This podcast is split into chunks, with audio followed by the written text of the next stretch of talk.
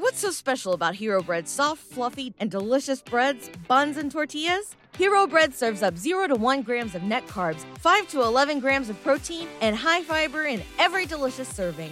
Made with natural ingredients, Hero Bread supports gut health, promotes weight management, and helps maintain blood sugar.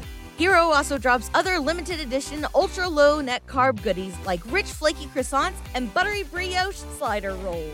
Head to hero.co to shop today. ¿Te preocupas por tu familia? Entonces, ¿por qué darles solo huevos ordinarios cuando pueden disfrutar de lo mejor? Eggland's Best, los únicos huevos con ese delicioso sabor fresco de granja, además de la mejor nutrición, como 6 veces más vitamina D, 10 veces más vitamina E y 25% menos de grasa saturada que los huevos regulares, además de muchos otros nutrientes importantes. Así que, dales los mejores huevos. Eggland's Best, mejor sabor, mejor nutrición, mejores huevos. Los criminólogos dicen que no existe el crimen perfecto. Lo que existe es el crimen mal investigado. Siempre, en cualquier investigación aparece una pista clave que lleva hacia el asesino. Encontrémosla juntos repasando este caso abierto. Hola a todos, mi nombre es Diego y en cada video repasaremos todos los detalles de los más terribles casos criminales. Antes de empezar, no te olvides de suscribirte y dejar tu me gusta para que pueda seguir trayéndote el mejor contenido de investigación. Recuerda también activar la campanita, ya que estaré subiendo videos tres veces a la semana. Empecemos. El caso de Paulette Guevara Farah. El nacimiento de Paulette Guevara Farah fue casi un milagro. Pesó apenas 800 gramos y midió 34 centímetros, pero estaba decidida a vivir y ganó la batalla. Aquel 20 de julio de 2005, cuando la niña vio la luz en Huixquilucan, Estado de México, cambió para siempre la vida del matrimonio constituido por Lisette Farah y Mauricio Guevara. La pareja ya tenía una hija, Lisette Guevara Farah, quien estuvo feliz de tener una hermanita menor con quien jugar y sentirse acompañada.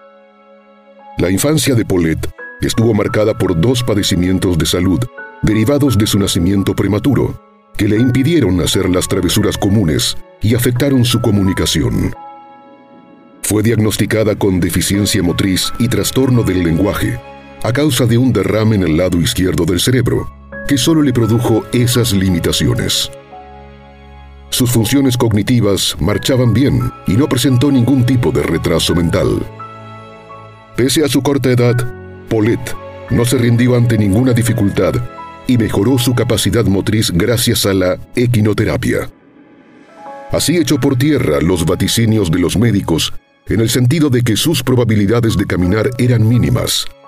Solo requería de ayuda para poder vestirse. Los padres inscribieron a Paulette en el Jardín de Niños Cricri, en Naucalpan de Juárez. Allí destacó por su gran entusiasmo para hacer sus actividades por sí misma y su esfuerzo por ser independiente. El personal de la institución solo le ofreció asistencia en aquellas acciones en las que su discapacidad motriz y de lenguaje le impedían culminar con éxito una asignación. Carmen Valles, directora del preescolar, relató que a sus cuatro años, la pequeña fue incorporada a terapias para mejorar su lenguaje con el fin de integrarla a un grupo regular de estudiantes. Ella disfrutó su colegio y nunca faltó a clases hasta el 12 de marzo de 2010, cuando sus padres dejaron de llevarla.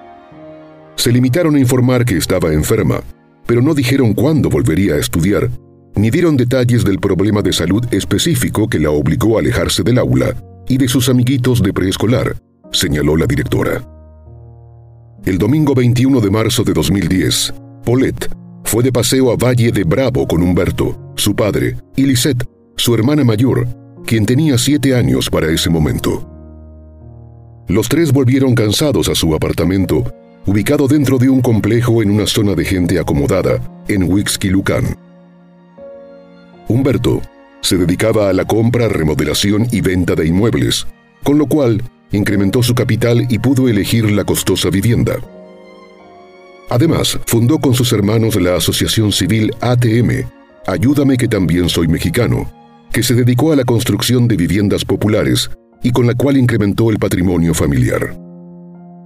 Los Guevara tenían vínculos con el entonces aspirante a la presidencia de México, Enrique Peña Nieto. Lisette, la madre, se hacía cargo de las tareas del hogar, ayudada por dos nanas, Erika y Marta, que cuidaron de las niñas con mucho cariño y responsabilidad. La mañana del lunes 22 de marzo, la nana Erika fue a despertar a Paulette y no la encontró en su cama. Fue a preguntarle a Humberto, quien le dijo que seguramente la niña estaba jugando en otro lugar de la casa. Lisette todavía dormía, y Erika fue a despertarla para preguntarle por la niña, pero la madre no tenía ni idea del paradero. Se hizo la hora de ir a trabajar y Mauricio salió a la oficina convencido de que su hija menor estaba en algún lugar de la casa. Lisette se levantó de la cama y fue a desayunar, pensando que Erika se angustió sin motivo y que Paulette estaba en la casa. Sin embargo, la cruel realidad se impuso. No había rastros de la niña en el apartamento, por lo cual la madre comenzó la búsqueda en el edificio, ubicado en la calle Hacienda del Ciervo. Más tarde, Mauricio notificó a su hermana de la desaparición de su hija, y ella se hizo cargo de notificar a las autoridades de Huixquilucan. De allí en adelante se inició una búsqueda exhaustiva de Paulette, los agentes revisaron el apartamento familiar de un extremo a otro en busca de alguna pista. Les llamó la atención que no había señales de robo o secuestro. La cerradura de la puerta no fue forzada y todos los accesos a la vivienda estaban intactos, sin huellas de algún tipo de acceso violento. El complejo de edificios tenía vigilancia, pero nadie vio a algún extraño ingresar al lugar. Tampoco vieron salir a la niña, pues no podía andar sola debido a su discapacidad motora, y si alguien se la hubiera llevado a la fuerza, los vigilantes lo habrían notado. La misma tarde de la desaparición, la Procuraduría General de Justicia del Estado de México difundió un cartel con una foto y datos de Paulette.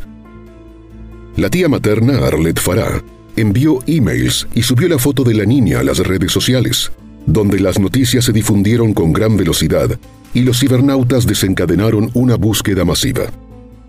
Esa noche, Lisette apareció en televisión, haciendo un llamado a quienes tuvieran a la niña en su poder para que la devolvieran. Prometió que no había represalias y sugirió que la dejaran en un lugar público concurrido, como un centro comercial. No se le vio llorosa ni emocionalmente devastada, pese al enorme riesgo que corría la vida de su hija en manos de extraños. Sin embargo, su distancia emocional no implicó quedarse en casa cruzada de brazos esperando una solución. Ella distribuyó folletos con la cara de Paulette y pidió apoyo para difundirlos masivamente en el transporte público y la televisión. Mauricio también recurrió a los medios de comunicación para pedir que le devolvieran a su hija y admitió públicamente que fue a trabajar la mañana del lunes 22 de marzo, cuando la nana no encontró a Paulette en su dormitorio. Las actitudes de Lisette y Mauricio les ganaron muchas antipatías de los mexicanos. La opinión pública desaprobó la forma en que ambos actuaron ante la desaparición de la pequeña. Entretanto, las investigaciones parecían estar atascadas, pues no había un sospechoso a quien seguir, ya que no hallaron nada que indicara que fue secuestrada. Tampoco hubo llamadas telefónicas de supuestos captores exigiendo un pago de rescate. Los agentes rastrearon con perros todo el interior del apartamento y también los alrededores, pero no encontraron pistas de la pequeña ni de algún extraño. En vista de los hechos, el 29 de marzo de 2010, la Procuraduría General de Justicia del Estado de México comunicó que fueron detenidos Mauricio, Lisette y las niñeras Erika y Marta. El procurador Alberto Basbas detalló que los cuatro fueron arrestados por falsedades e inconsistencias en las declaraciones, que dificultaron conocer la verdad de los hechos y esclarecer una línea de investigación firme. El 30 de marzo, tras pasar unas horas en la Procuraduría, fueron trasladados a un hotel donde cumplirían su periodo de detención. Más tarde, los expertos los llevaron a todos al apartamento familiar para llevar a cabo la reconstrucción de los hechos ocurridos el día de la desaparición. El 31 de marzo, nueve días después de la desaparición de Paulette, su cuerpo, sin vida, fue encontrado alrededor de las 2 de la madrugada en su propia habitación. El hecho fue considerado insólito y carente de toda lógica por la opinión pública. ¿Cómo se podía explicar que hubiera permanecido todo ese tiempo en su propia habitación si los expertos la recorrieron de punta a punta con perros entrenados? Decenas de interrogantes como esa surgieron y el disgusto de los mexicanos por el rumbo de la investigación se hizo cada vez más evidente. Alberto, el procurador general, dijo que Paulette murió de forma accidental por asfixia mecánica, debido a la obstrucción de las cavidades nasales y compresión del tórax y el abdomen. El informe de la autopsia reveló que la niña dormía con una tela ortopédica que le colocaban cada noche sobre su boca, para evitar que durmiera con la boca abierta, por lo cual tenía dos segmentos rectangulares de tela adhesiva en posición vertical sobre ambas mejillas. La última vez que comió fue cinco horas antes de morir, pero no se estableció una fecha precisa del fallecimiento, sino que se dijo que ocurrió entre cinco y nueve días antes del análisis forense. Presentó señales de un golpe en el codo y la rodilla izquierdos y no mostró ningún signo de violencia física o sexual. Tampoco encontraron rastros de drogas o sustancias tóxicas. La conclusión fue que Paulette se movió por su propia cuenta y accidentalmente cayó de cabeza en un espacio al pie de su cama, donde murió asfixiada. El informe fue difícil de creer, sobre todo porque durante los nueve días que transcurrieron entre la desaparición y el hallazgo del cuerpo, la habitación fue visitada por una incontable cantidad de personas, incluidos los periodistas que entrevistaron a Lisette en el lugar, y nadie notó nada irregular en la cama, ni siquiera un pequeño bulto. También hubo una amiga de Lisette que se quedó a dormir en la habitación de Paulette y en su cama durante tres días después de la desaparición. ¿Cómo fue posible que no se diera cuenta de que el cuerpo estaba allí. La opinión pública presionó para conocer la verdad de los hechos. Simultáneamente trascendieron detalles de lo dicho por las niñeras y también quedaron en evidencia los problemas que confrontaba la pareja Guevara Fará, lo que avivó más el fuego de las dudas acerca de la versión oficial. ¿Nadie percibió el olor de un cuerpo en descomposición durante nueve días? Esa pregunta nunca recibió una respuesta lógica. Las hermanas Erika y Marta Casimiro, dos mujeres de origen humilde, nanas de Polet y de su hermana mayor, declararon a las autoridades que no podían creer que el cuerpo estuviera en el lugar donde fue hallado. Ellas revisaron el dormitorio y la cama. Luego toda la familia recorrió la casa y nadie notó nada. Se hizo la cama y el colchón estaba perfectamente colocado en su puesto. Argumentaron que, si en otras ocasiones recuperaron juguetes o zapatos atorados en la cama, porque se notaba un bulto, ¿por qué en esta ocasión no se darían cuenta de que el cuerpo estaba allí? Marta detalló que buscó en el baño debajo de la cama y en el closet. Vio que no estaba y fue a la recámara de la madre a buscar. De ahí siguió a la habitación de la hija mayor y al no encontrarla, retomó la búsqueda en el dormitorio de la infortunada. Erika relató que al primero que le dio aviso de la desaparición fue a Mauricio, quien no le dio importancia. Ella le insistió y él le ordenó ir a preguntarle a Lisette, a quien tuvo que llamar tres veces hasta que logró despertarla. Tampoco pareció preocuparse, sino que la mandó a buscar en los juegos de la parte de afuera. Cuando Erika volvió muy angustiada porque no hallaba a la niña, encontró a la madre tomando café y fumando con absoluta tranquilidad e indiferencia, y al padre arreglándose para ir a trabajar. Ambos actuaron como si no fuera nada grave. Si la sociedad mexicana ya sentía antipatía por la indolencia de los padres, lo que estaba por venir acrecentaría ese sentimiento. Una grabación presentada por el periodista Salvador Maceda para el noticiero Fuerza Informativa Azteca expuso una conversación entre Lisette y su hija mayor de siete años, en la cual la regañaba y le decía las palabras exactas que debía responder cuando fuera interrogada acerca de la desaparición de su hermana. La conminó a responder solamente que estaba muy triste porque su hermanita se perdió. Cuando la niña le preguntó el porqué de esa instrucción, la madre respondió que eso era lo mejor porque los podían acusar de robar ellos mismos a Paulette o decir que ella, como hermana mayor, la empujó afuera para que se perdiera. Por lo tanto, era mejor no decir nada. Inicialmente Lisette se defendió diciendo que la grabación fue editada para hacer parecer que le pidió a su hija ocultar información. Luego admitió que sí le dio esas instrucciones a su hija, pero dijo que el periodista sacó todo de contexto. Otra periodista contribuyó a arrojar más dudas sobre lo ocurrido. Esta vez fue Lily Telles, quien encendió las alarmas sobre la pobre actuación de los investigadores. Recordó que tras la desaparición de Paulette, ella fue al apartamento de dos pisos de la familia Guevara Farah y entrevistó a la madre en el cuarto de la niña. Afirmó sin lugar a dudas que el cuerpo no estaba donde las autoridades dijeron que apareció.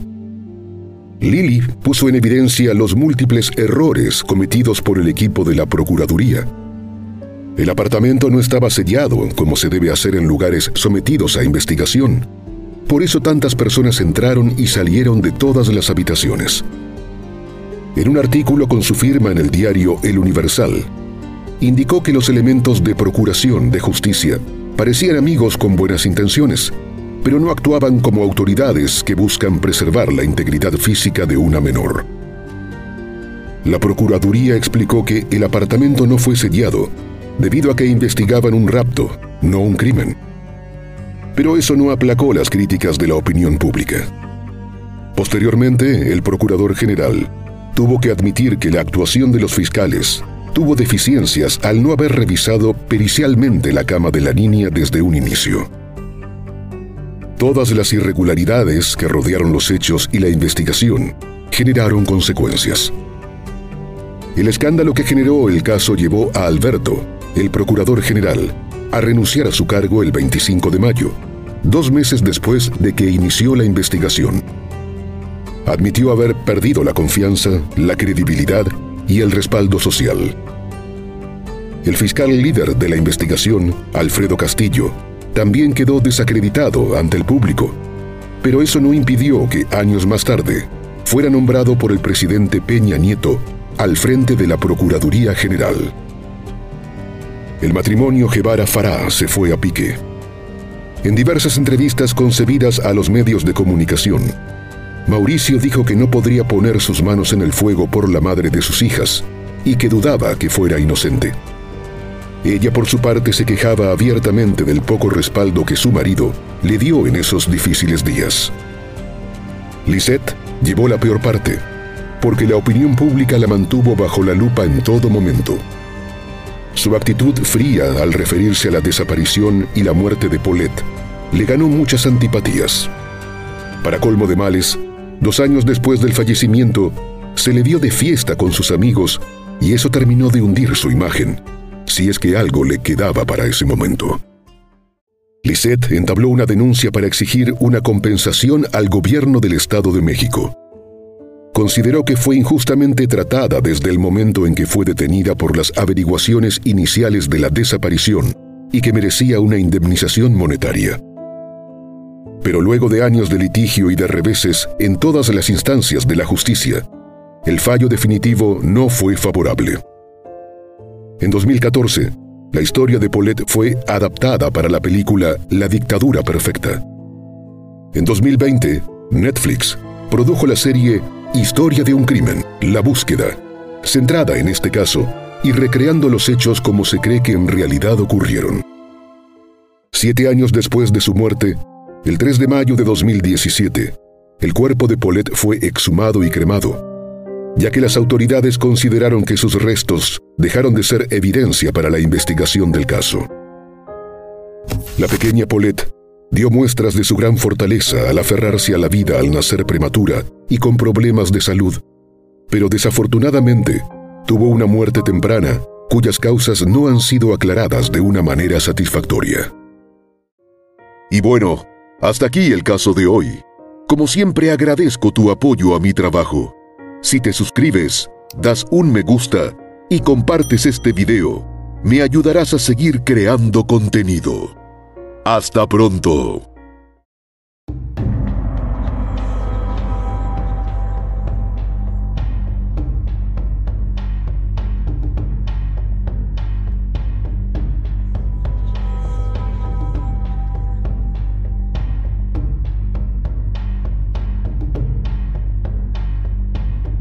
BetMGM has an unreal deal for sports fans in Virginia. Turn $5 into $150 instantly when you place your first wager at BetMGM. Simply download the BetMGM app and sign up using code Champion150. Then, place a $5 wager on any sport. You'll receive $150 in bonus bets, regardless of your wager's outcome. And if you think the fun stops there, the King of Sportsbooks has plenty of surprises in store. Check out daily promotions, same game parlays, live bets, and so much more. Download the app in Virginia today and get $150 in bonus bets instantly from your first wager only at BetMGM. BetMGM and GameSense remind you to play responsibly. See BetMGM.com for terms. 21 plus only, Virginia only. New customer offer, subject to eligibility requirements. Rewards are non withdrawable bonus bets that expire in seven days. Please gamble responsibly. Gambling problem? Call 1 800 Gambler. Promotional offer not available in Washington, D.C.